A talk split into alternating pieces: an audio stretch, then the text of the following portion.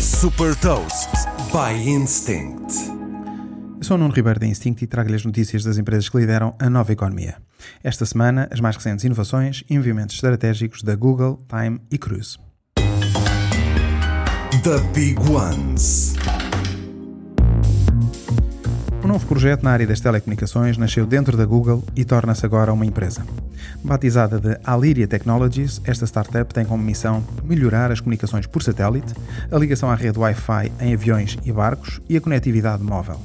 A startup diz ter desenvolvido uma solução que garante uma escala e velocidade sem precedentes para as telecomunicações por satélite. Neste momento, a Aliria já fechou um contrato de 9 milhões de dólares com o governo americano.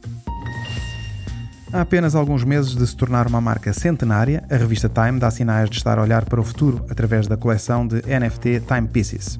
A revista já lançou mais de 20 mil fotografias e obras digitais em formato NFT que geraram receitas de 10 milhões de dólares. Ao conectar as carteiras digitais ao site da Time, os proprietários destes NFT ficam também com acesso ilimitado a conteúdos da revista e a convites exclusivos para eventos online e presenciais. E a Cruise, uma empresa da General Motors, vai expandir o seu serviço de táxis autoguiados nos Estados Unidos, preparando-se para chegar brevemente a Phoenix e a Austin. Através de um teste piloto, este serviço já começou a ser comercializado também em São Francisco, na Califórnia. A expectativa é que a Cruise, que ainda apresenta prejuízos, consiga atingir receitas de mil milhões de dólares em 2025. Saiba mais sobre inovação e nova economia em supertoast.pt.